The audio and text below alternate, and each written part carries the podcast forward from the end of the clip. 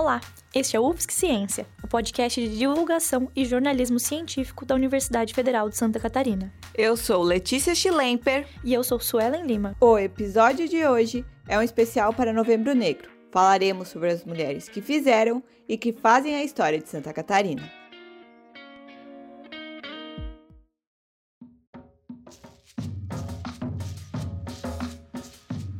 Vamos começar com questionamentos. Você ouviu sobre a história de Zumbi dos Palmares na escola, certo? Mas e a Dandara dos Palmares? Você conhece? Ela foi uma figura importantíssima na luta pela libertação de negros e negras da escravidão. A guerreira conduzia o Quilombo dos Palmares e liderava negros e negras lutando contra os portugueses. Trabalhava também em toda a organização do Quilombo e sua produção de alimentos. Você já ouviu falar dela nos livros de história? Assim como Dandara, outras mulheres negras fizeram a história do Brasil em diversas áreas, mas nem sempre foram lembradas. Em Santa Catarina temos grandes nomes que impactaram na educação, ciência e cultura, mas nem sempre tiveram seus legados reconhecidos. Antonieta de Barros, Valda Costa, Neide Maria Rosa são apenas alguns exemplos que podemos citar. Mas por que não conhecemos mais sobre o trabalho de mulheres negras e suas contribuições? Jaqueline Conceição da Silva é pedagoga, mestre em educação, pesquisadora do doutorado em antropologia na UFSC e empreendedora no coletivo DGG. Ela pesquisa questões étnico-raciais e nos traz uma visão sobre isso. Mas essa história negra de Florianópolis, na verdade, a história negra no Brasil, ela não é tão bem contada assim, a não ser pelos lugares de dor. Então a gente sabe quem é. A gente sabe todo mundo que morreu, que foi decapitado ou que foi torturado. Alcotirene, Dandara, Teresa de Benguela, Zumbi, é, Anastácia, mas essas memórias de triunfo, como a Antonieta de Barros, a gente não conhece porque não é interessante para o sistema branco, para o sistema racial brasileiro, que a gente conheça histórias de triunfo de negros brasileiros, principalmente de negros contemporâneos, porque a Antonieta de Barros morreu há pouquíssimo tempo, do ponto de vista histórico. Para falar mais sobre essas narrativas, conversamos com mulheres que estudam a história de Santa Catarina. Cristina Wolff, pesquisadora do Departamento de História, que atua no Instituto de Estudos de Gêneros da UFSC, nos conta um pouco mais sobre a obra da artista plástica Valda Costa. São muito impactantes, assim, para a gente pensar Florianópolis não só como aquela cidade da ponte, da Felipe Schmidt, da praça, mas também a cidade onde tem esses morros, né? Que tem a ver com a própria origem é, étnica dela, né? A Valda Costa é uma mulher negra, traz para sua arte partes dessa cultura. Retratar o morro foi grande parte da obra de Valda. Ela nasceu em 20 de maio de 1951, no bairro Estreito, como Vivalda Terezinha da Costa. Sua trajetória de vida é multifacetada e inspiradora. Enfermeira no Hospital da Caridade, cabeleireira, mãe e talentosa artista plástica. Além disso, foi uma mulher negra residente do Morro do Mocotó e se tornou uma figura icônica na representatividade dos negros por meio da arte. Que é uma arte que vê essas pessoas que normalmente são esquecidas e que mostra essas partes que são escondidas né, do nosso Estado. Eu acho isso é, a grande questão. Valda Costa deixou sua marca na história com suas cores e formas. Janeide Maria Rosa marcou a história com a sua voz.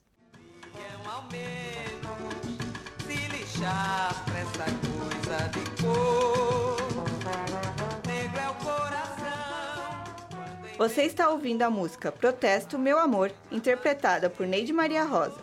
A artista deixou canções que retratam questões raciais, de exaltação ao samba, ao morro e de autoafirmação. Além disso, foi intérprete da primeira versão do Rancho do Amor à Ilha, gravada em 1965 para o concurso e depois oficializada como hino da capital catarinense. E era uma voz assim, era uma voz que vinha, que trazia também como a Val da Costa essa voz das mulheres negras, do povo que morava nas periferias, que morava nos morros. A carreira da Neide não ficou restrita à ilha de Santa Catarina. Em 1963, ela se mudou para o Rio de Janeiro. No Rio, teve contato com diversos grandes artistas da música da época, como Elis Regina.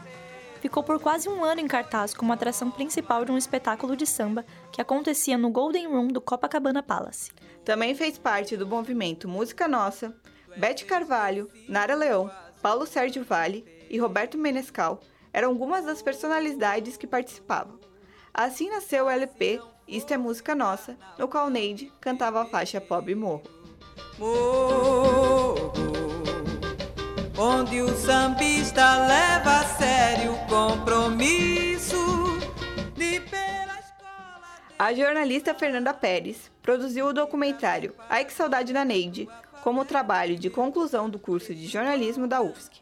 Ela falou sobre como a Neide tomou as rédeas da própria carreira, algo que não era comum na época essa figura de uma cantora, uma mulher negra daqui de Florianópolis, saindo daqui, indo para o Rio de Janeiro, se arriscando, dando a cara tapa mesmo e sendo bem recebida e tendo uma aceitação da crítica incrível como ela teve, né? Você pode ver isso pelos jornais da época. Acredito que isso seja muito inspirador para as mulheres que desejam fazer música aqui em Santa Catarina até hoje, né? E não só música, para as mulheres envolvidas com a cultura como um todo, quebrar essa barreira geográfica, cultural e mostrar o talento dela para o Brasil inteiro. De pela escola desfilar e trazer para a glória da tua favela o primeiro lugar. Além de Valda Costa e Neide Maria Rosa, na arte, outro nome já conhecido teve grande contribuição na história. Em 1991, nascia em Florianópolis Antonieta de Barros, professora, jornalista e política brasileira. Foi a primeira mulher negra a ser eleita deputada no Brasil. Antes de ser deputada, Antonieta trabalhou como professora de português. Depois, aos 21 anos, fundou a sua própria escola, chamada Curso Antonieta de Barros, voltada para a alfabetização da população carente fundou o jornal A Semana, onde ela publicava suas crônicas que falavam sobre seus ideais, ligados especialmente à educação, política, emancipação feminina e combate ao racismo. A crítica de Antonieta sobre o sistema educacional era que o governo estava preocupado em alfabetizar, porém não em propiciar que a população desse continuação aos estudos, especialmente nas classes mais pobres e entre as mulheres. A historiadora Cristina Wolff fala sobre a atuação política de Antonieta a favor da educação para todos. Além disso, ela propôs leis e projetos na Assembleia sempre ligados a essa questão da educação, da valorização da educação para todas e todos e todos, da educação pública, o que é, eu acho que é muito importante e significativo que uma mulher negra tenha sido a pessoa que tenha chamado isso. Ela assumiu o cargo de deputada estadual em 1934.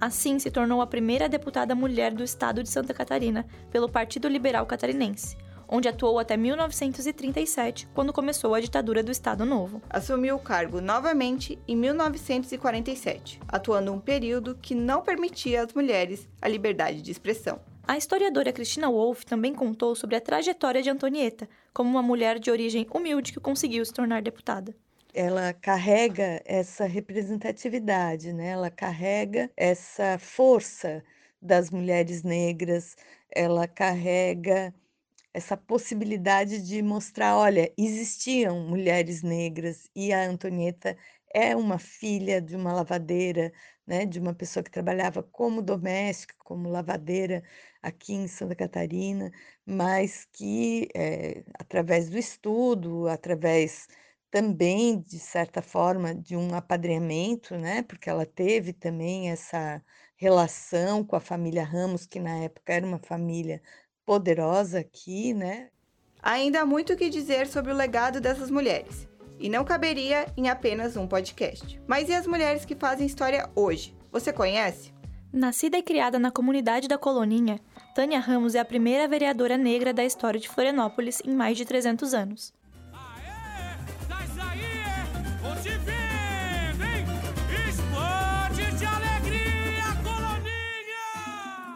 A cadeira de vereadora ocupada por Tânia hoje é resultado de uma jornada de envolvimento com lutas sociais, principalmente nas comunidades da cidade. Ainda na escola em que estudou, Tânia já esteve à frente de lutas populares pelo direito à educação. Né? Minha primeira escola que eu estudei foi a Escola Otília Cruz, que é lá do bairro. Era uma escola estadual. Hoje ela foi municipalizada com uma luta nossa da comunidade. Hoje ela é uma creche.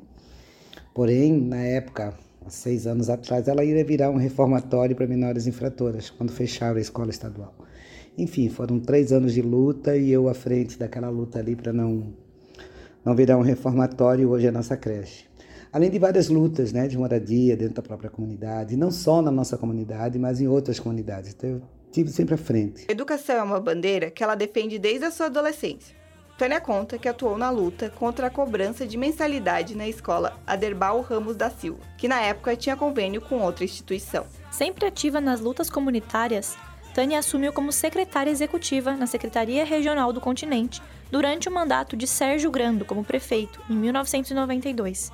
A partir dessa experiência, buscou ainda mais atuar na política da cidade. Eu trabalhei diretamente com as nossas comunidades na área continental, né? Vila Aparecida, PC3, Chico Mendes, Monte Cristo, Nova Esperança, Novo Horizonte, Morro da Caixa, enfim.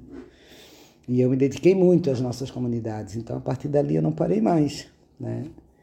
E senti a necessidade de nós estarmos nesses espaços, até por entender que nós tínhamos que ter uma de nós lá para dizer, olha, vocês estão falando de nós, nós estamos aqui. Estou aqui representando a comunidade. Tânia iniciou sua trajetória no PDT. Depois foi para o PT e, há 18 anos, se filiou ao PSOL e foi a primeira mulher negra do partido em Florianópolis.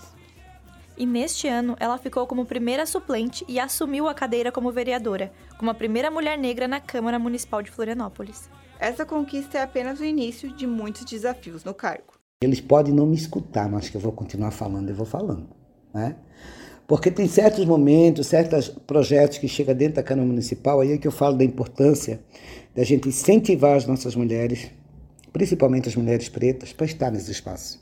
A gente sabe que é difícil, e historicamente, falando historicamente, é difícil nossas mulheres estar nesse espaço. Né? Por conta do sistema, por conta do colonialismo, por conta, enfim, de toda a nossa história que nós temos, é difícil nós estarmos com nossas mulheres pretas lá. Mas a gente tem que conquistar esse espaço. Né? A nossa luta foi muito grande, a luta das mulheres foi muito grande. Então, diante dessa luta, a gente tem que permanecer, a gente tem que dar continuidade, né? Permanecer e buscar pelos interesses de outras mulheres negras e comunidades é um dos objetivos de Tânia. Ela destaca que há diferenças entre as pautas de outras mulheres na Câmara e por isso é necessário que mais mulheres negras como ela.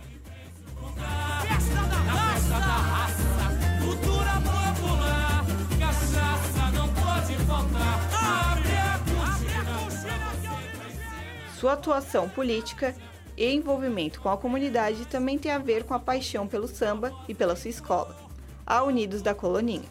Esta pauta também guia sua atuação como vereadora. Então, agora, quando eu assumi como vereador, uma das coisas que eu falei foi isso. Eu não posso colocar os pés aqui dentro desse parlamento sem pensar no carnaval. Ela já trabalhou em diversas funções na coloninha, desde a costura até a presidência e destaca a amplitude de atuação da escola.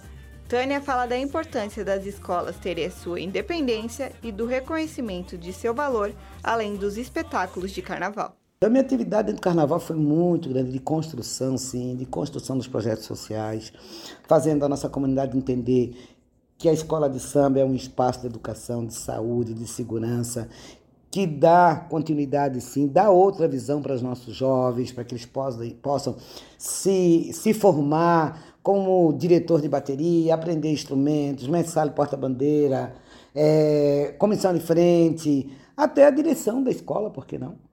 Um de seus trabalhos dentro da escola foi na criação da Velha Guarda e depois na Associação das Velhas Guardas, que envolve outras escolas da região. Assim como na Unidos da Coloninha, Tânia quer deixar sua marca na história da cidade, com educação e abrindo mais espaços para a participação de mulheres negras e periféricas na política. E a marca também que eu quero deixar é levar mais mulheres para a Câmara Municipal. Porque nós temos sensibilidade de olhar para o outro, sentir né, na pele, e principalmente nossas mulheres negras. A importância de você estar lá construindo políticas públicas, fazer parte daquele debate lá dentro, levar pautas para se debater, como a gente tem feito. Tânia fala sobre a importância de pessoas negras ocuparem espaços na política, mas no mercado de trabalho não é diferente.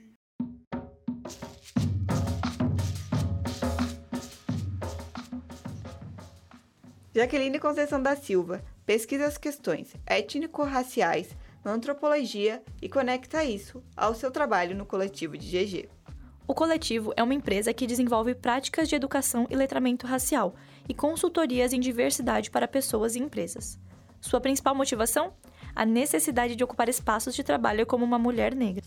Há 10 anos atrás, quando eu comecei essa jornada, eu comecei ela porque eu não tinha espaço de trabalho. Então, eu tive que criar um espaço de trabalho que é o coletivo de Jeje. Não existia é, nem esse clamor de inclusão de pessoas negras no mundo acadêmico, no mundo produtivo, dentro das empresas, e também não tinha essa política de valorização da estética negra que a gente tem hoje. Então, eu precisava, de alguma forma, criar uma estratégia de trabalho, criar um espaço onde eu pudesse trabalhar e, e sobreviver. Sou professora, sou pesquisadora, eu tinha feito isso a minha vida inteira. Então, eu criei uma empresa de educação voltada para a área de letramento racial. O trabalho de Jaqueline sempre foi ligado à educação.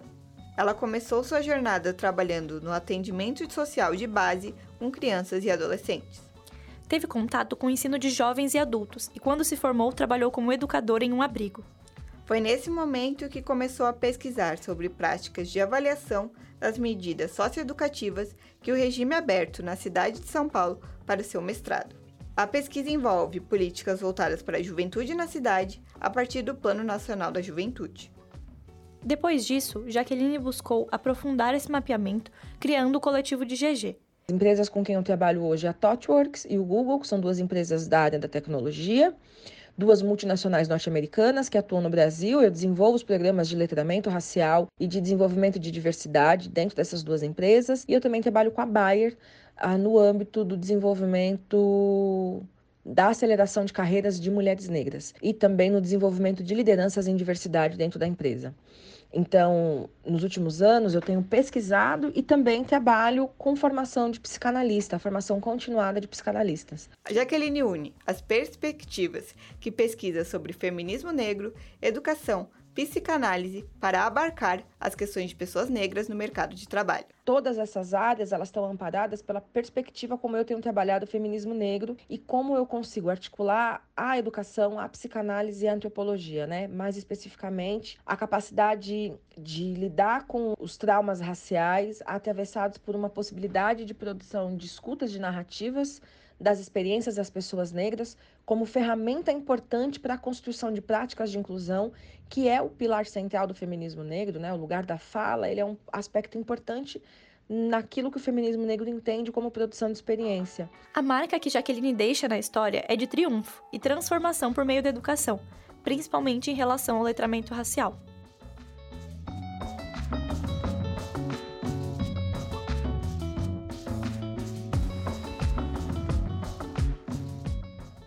Enquanto as aulas de história trazem pouco ou nada sobre histórias dessas mulheres, os murais e homenagens são uma forma, ainda que limitada, de lembrar a presença de figuras como Antonieta de Barros. A maioria dos que chegam a Florianópolis passam a conhecer um pouco do seu legado na cidade através disso. O mural homenageia Antonieta fica no centro da cidade e tem 32 metros de altura e 9 de largura. Pintado pelos artistas Tiago Valdi, Tony Ferreira e Grungier Cavalcante. A pesquisadora Mayara Gonçalves é doutoranda no programa de pós-graduação em Biologia de Fungos, Algas e Plantas da UFSC. Ela trabalha principalmente na temática de segurança alimentar e a relação com as plantas.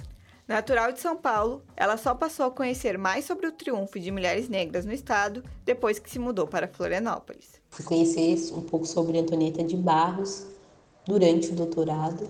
Não sabia sabia muito pouco dos seus feitos, né, do, do quanto que ela foi importante, foi um, realmente um exponencial não só para Santa Catarina, mas para o Brasil e para a América Latina, né, que ela conseguiu atingir locais onde naquele momento pouquíssimas e atualmente ainda, né, pouquíssimas mulheres negras conseguiram atingir. Somente chegando aqui foi que eu tive realmente contato com, com essa história. Ela foi a única mulher negra em suas turmas de graduação e pós-graduação, e esse foi um dos principais desafios em sua jornada: não reconhecer ali outros iguais a ela. Apesar disso, tem muitas mulheres que inspiram Maiara na vida e no trabalho, como Carolina Maria de Jesus, Dona Maria do Quilombo de São Roque, Shirley Gisele, Beatriz Vidal e Natália Anazaki, sua orientadora. Essas referências ajudam a guiar também as suas pesquisas. O livro Quarto de Despejo, de Carolina Maria de Jesus, foi algo que a inspirou a falar sobre segurança alimentar. E que nesse ano eu tenho aprendido muito com elas, tem me mostrado o quanto é importante, o quanto ser uma mulher negra dentro de num estado racista, majoritariamente branco, é, é importante para que, que a gente consiga abalar as estruturas do Estado né?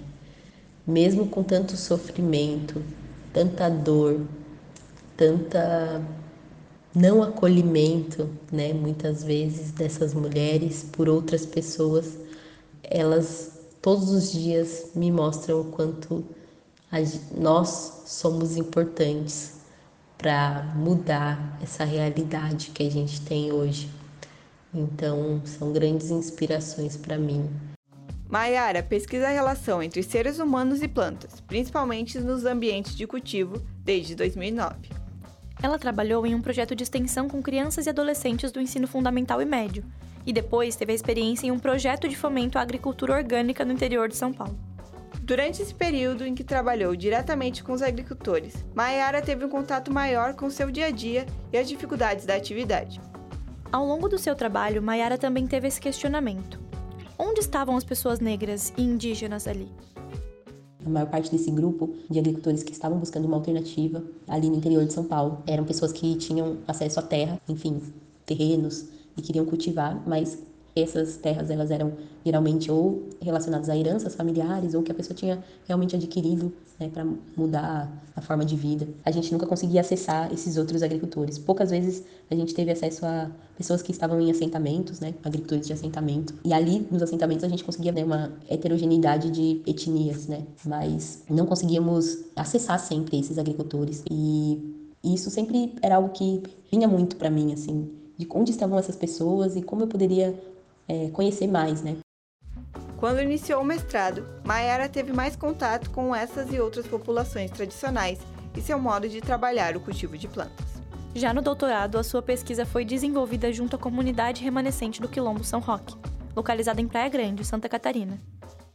O estudo na região constatou 83 variedades de plantas alimentícias, apesar de toda a limitação de espaço que a comunidade tem.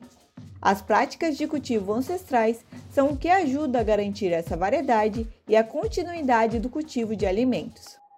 Grandioso para mim perceber que, que esses conhecimentos eram ancestrais, né, como nos povos indígenas, e de muitos e muitos anos né, de aprendizado e prática e testagem né, dessas, dessas práticas e o quão avançados né, e tecnológicos são essas populações. Então isso me deixava muito curiosa Dentro dessa perspectiva, ela passou a desenvolver suas pesquisas com o objetivo de reconhecer a importância dessas populações tradicionais, principalmente populações que foram negligenciadas desde o início do Brasil.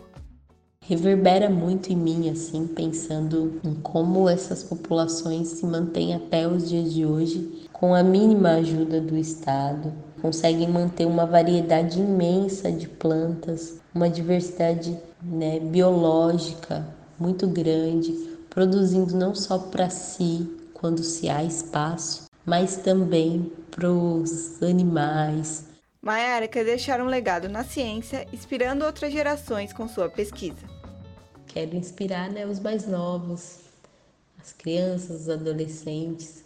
São, elas podem, elas têm né, um poder assim de trazer muita transformação, porque no dia a dia elas já têm, já estão lidando com isso apoiando as lutas e transformando né, todo esse contexto. A ciência é uma das formas de impactar positivamente as gerações futuras e construir a história do presente. Além disso, outras formas de conhecimento também fazem parte dessa construção, como a arte. Depois de Valda Costa e Neide Maria Rosa, outras mulheres negras estão marcando Florianópolis com a sua arte. Tercília dos Santos resolveu contar sua história através de suas pinturas. A pintora é uma das grandes referências em arte naif no Brasil. A arte naif é a produção de artistas autodidatas que desenvolvem uma linguagem pessoal e original de expressão. Nascida no interior de Piratuba, no extremo oeste catarinense, através de figuras coloridas, ela relata as memórias da infância na roça. Tudo que eu vivi na, na infância, os ensinamentos, a religião, a educação, é, trabalhando todo mundo junto, bem unido, a família, tanto assim que eu faço as meninas, né, todas juntas trabalhando, a família trabalhando junto, assim, né. Começou a pintar depois de sonhar com o menino Jesus em 1990, com 33 anos. Tercília conta que no sonho ele mostrou as obras que ela executa hoje. Quando eu acordei, eu, eu sabia pintar. No mesmo dia, procura, uh, comecei, né, comprei o material, comecei a pintar, e aí me deram tinta óleo, ficava tudo borradinha, né, porque eu pintava muito rápido, aí fui para o SIC aprender, para mim me entender com, a, com essa obra, né, que até nem, nem aceitava esse colorido muito forte, assim. Aí, assim, só tive a certeza que era isso mesmo que eu queria, que estava certo. Apesar de ser reconhecida nacionalmente há anos, a artista relata que uma das dificuldades na sua carreira foi ganhar reconhecimento em Santa Catarina. Agora, em 2023, ela começou a ganhar mais reconhecimento no estado. Um dos motivos foi a sua última exposição, A Herança Negra na Cultura Brasileira, realizada entre maio e junho no Centro Integrado de Cultura, o SIC, em Florianópolis. É, souberam que existe uma Tecília, de, já de, de nome internacional nas artes, e que nasceu lá em, lá na, em Piratuba. Então, assim, Santa Catarina, muita gente não conhece ainda a Tercília. Tercília teve muitas conquistas em sua carreira. Foi convidada para exposições nacionais e internacionais para representar o Brasil e Santa Catarina. A pintora possui diversos prêmios. O primeiro deles foi recebido na Bienal Internacional de Arte Naif, em Piracicaba, no seu quarto ano de carreira, em 1994 a, a, cidade de Piracicaba, onde acontece a Bienal, ficou toda enfeitada com, a, com os cartazes da, da, minha obra, né? Ficou bonita, assim, a cidade bem colorida. Todos os postos tinham obra da Tecília. Apesar de todo o reconhecimento, seu objetivo ainda é o mesmo de quando começou a pintar: decorar as paredes de casa. A, minha intenção foi sempre foi enfeitar as paredes da minha casa. Continuo com esse mesmo pensamento. A minha maior preocupação é ficar sem obras no, nas paredes a história é feita a partir do trabalho do presente. Por isso, é importante que possamos reconhecer as contribuições dessas mulheres e garantir que elas impactem ainda mais mulheres. Nesse podcast, contamos algumas histórias de mulheres negras em Santa Catarina. Mas existem milhares de histórias sendo construídas no estado, nesse momento, em muitas outras áreas.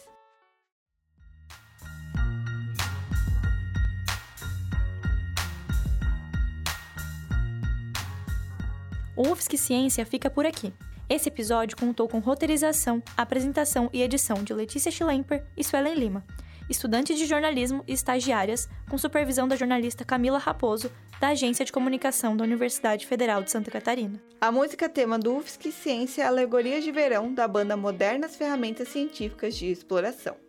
As canções Protesto, Meu Amor e Pobre Morro de Neide Maria Rosa foram incluídas nesse podcast. Além dessas, vocês também ouviu o samba enredo da Escola Unidos da Coloninha de 2023.